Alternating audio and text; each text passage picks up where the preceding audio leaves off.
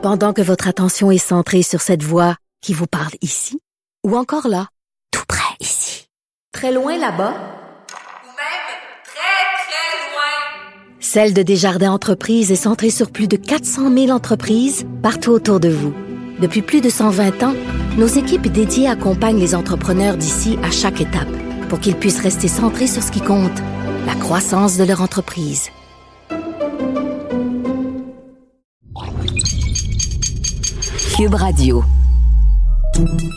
Salut, c'est Charles Tran avec l'équipe dans 5 minutes. On s'intéresse aux sciences, à l'histoire et à l'actualité. Aujourd'hui, on parle d'une pilule, une pilule supposément magique. Beaucoup d'entre nous se tournent vers l'exercice pour perdre du poids, mais les avantages vont bien au-delà du poids. Hein. L'entraînement met à rude épreuve pratiquement tous les organes du corps en stimulant la croissance, la santé en général.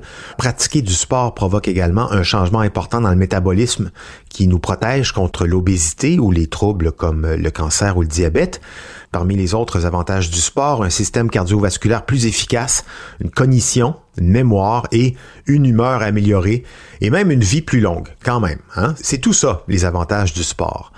Mais le sport, ben, c'est bouger, c'est difficile, ça demande un effort et des fois, on se prend à rêver que ce serait tellement plus simple si on pouvait avoir accès aux bienfaits du sport sans avoir à fournir justement cet effort. Ce serait tellement plus simple. Ah bon? Tenez-vous bien parce qu'en fait, il y a des molécules qui pourraient avoir cette capacité. Comment ça marche? Et est-ce que surtout c'est une bonne idée, docteur? Voici Jeté. Il y a bel et bien des chercheurs qui développent des médicaments qui reproduisent les bienfaits de l'exercice pour la santé. Par contre, ça se fait un peu de manière involontaire, parce que c'est en fait un processus qui permet aux scientifiques d'acquérir des connaissances sur la façon de traiter des maladies actuellement incurables. Dans l'édition d'avril du magazine New Scientist, le chercheur Ronald Evans explique qu'il n'a jamais eu l'intention de lancer un engouement pour les drogues qui améliorent les performances sportives, mais c'est quand même ça qui s'est passé. Malgré l'interdiction de son utilisation dans le sport, la substance qu'il étudie depuis longtemps a maintenant été détectée dans les tests de dopage des cyclistes et des boxeurs, tandis que les coureurs et les culturistes partagent des histoires en ligne sur la façon dont ça les rend néanmoins plus minces et plus forts. En 2002, Evans était biologiste au Salk Institute de la Hoya en Californie. Il a réalisé des expériences impliquant des souris dans leurs petites roulettes d'exercice. Il a administré un médicament connu sous le nom de GW1516 à des souris inaptes, s'attendant à avoir des effets modestes sur leur métabolisme. Mais les tests ont montré que les souris qui avaient reçu le médicament pouvaient courir deux fois plus vite dans leur roue que celles qui ne l'avaient pas reçu. Les souris qui étaient de bonnes sédentaires très veg sont devenues des championnes de course. Le chercheur en revenait pas. Ça a comme été le déclencheur pour Ronald Evans. Il a eu envie de trouver une pilule qui remplace l'exercice. Ce dont le chercheur est sûr, c'est que nous sommes conçus pour bouger. Pourtant, la plupart d'entre nous ne bougent pas assez. Une étude menée auprès d'adultes dans plus de 100 pays a révélé que 31 des personnes sont physiquement inactives. L'Organisation mondiale de la santé recommande un minimum de 2,5 heures d'exercice modéré par semaine, mais dans le monde, plus d'un quart d'entre nous n'y parviennent pas.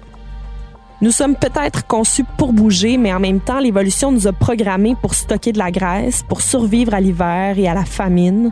Ce n'est donc pas entièrement de votre faute si vous ne faites pas autant d'exercices que vous ne le devriez. Peut-être que vous avez certaines limites physiques, des douleurs chroniques par exemple. Donc ce que le chercheur veut faire, c'est de permettre aux personnes qui ne peuvent pas faire d'exercice d'obtenir certains avantages de l'exercice quand même. Les muscles agissent comme des centres de contrôle dans le corps. Ils hébergent des protéines qui détectent l'activité accrue du corps et entraînent des changements un peu partout. Des signaux sont envoyés partout dans le corps par les muscles.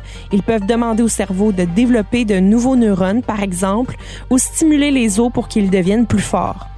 Une pilule chercherait donc à reproduire tout ça par mimétisme. Il existe d'autres prototypes. En 2012, Bruce Spiegelman du Dana-Farber Cancer Center de Boston a découvert une hormone libérée par les muscles pendant l'exercice qu'il a nommée irisine. C'est un messager chimique qui aide à mettre en mode exercice plusieurs parties du corps. Chez les souris obèses, par exemple, l'augmentation des niveaux d'irysine a converti la graisse blanche inactive en graisse brune brûlante d'énergie et ça a fait perdre du poids aux animaux même avec un régime riche en graisse. Ce ne sont pas les seules pilules de sport, mais on comprend le principe. La science a quand même deux grosses objections à tout ça. Premièrement, de nombreux types d'exercices ont des effets physiologiques différents. Les voies moléculaires impliquées sont trop diverses et complexes pour qu'on puisse les encapsuler. On a juste à penser aux bienfaits du sport sur la santé mentale. La deuxième préoccupation des scientifiques, c'est le risque d'effets secondaires. Les études de GW1516 ont été abandonnées parce que des doses très élevées administrées à long terme ont provoqué des tumeurs chez les souris. Ce n'est pas vrai que tous les bienfaits du sport peuvent apparaître par magie, même si on reste assis dans notre sofa. Plutôt que d'utiliser des médicaments comme moyen de prévention à long terme de l'inactivité, ça pourrait donc donner un coup de pouce à court terme pour protéger les personnes qui ne peuvent pas faire de l'exercice correctement en se remettant d'une intervention chirurgicale ou même pour les astronautes qui vivent en microgravité. Peut-être que ces médicaments-là pourraient aussi aider les personnes très obèses à atteindre un poids où elles peuvent commencer à faire de l'exercice sans se blesser. Pour l'instant, les chercheurs ne travaillent pas pour développer des pilules qui remplacent le sport, mais pour traiter des conditions spécifiques.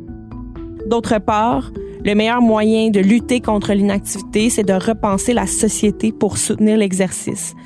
Certains scientifiques craignent même qu'une pilule d'exercice soit contre-productive parce que ça pourrait donner aux gens une excuse pour ne pas être actifs. Ça va de soi.